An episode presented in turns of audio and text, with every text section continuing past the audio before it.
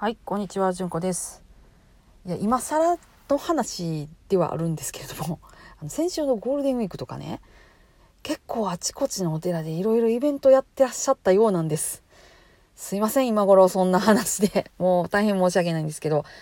あのーまあ、お彼岸とかももちろんそうなんですけど、結構ね、お寺さんってイベントをしはるんですよ。特に、えー京都とかねああいうところにある大きい大きいその五本山級のやつとかやとほんまにねたびたびいろいろやってはるんです。なのでお出かけの際は是非あのそういうのに合わせて行かれると楽しいかなっていうふうに思います。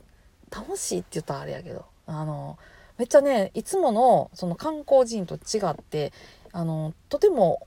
興味深い体験ができるんじゃないかなって思います。今はね実はインターネットで結構中継されています。あの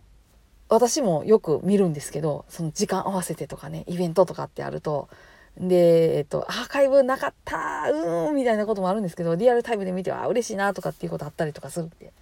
であのちょっとお付き合いのあるお坊さんがそこにあの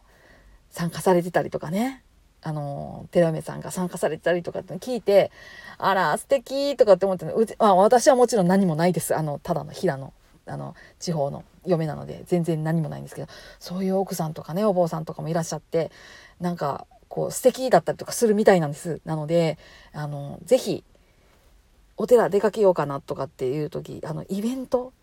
ちょっとね気も気にされたらいいかなと思います。ほんまねあの宗教っていうふうに言われるとすごい1980年代からイメージダウンにダウンを重ねてると思うんですけどでも今いてる伝統宗教の中にいてる中の人たちってものすごい真面目やしものすごいしっかり考えてたはってであのあの手この手とか本当に考えてはるしもちろんその中では伝統はやっぱり無視はしてないっていうところがあってなかなかに興味深いですのでぜひぜひあの行ってみてくださいっていうのを全てのイベントが終わった後で言うこの私クロリティって感じなんですけどね。すいません。あのぜひ今度はあの機会がありましたらあのね見てみてください。はい。皆さん今日もどうぞ安穏な一日をお過ごしください。それではまた。ごきげんよう。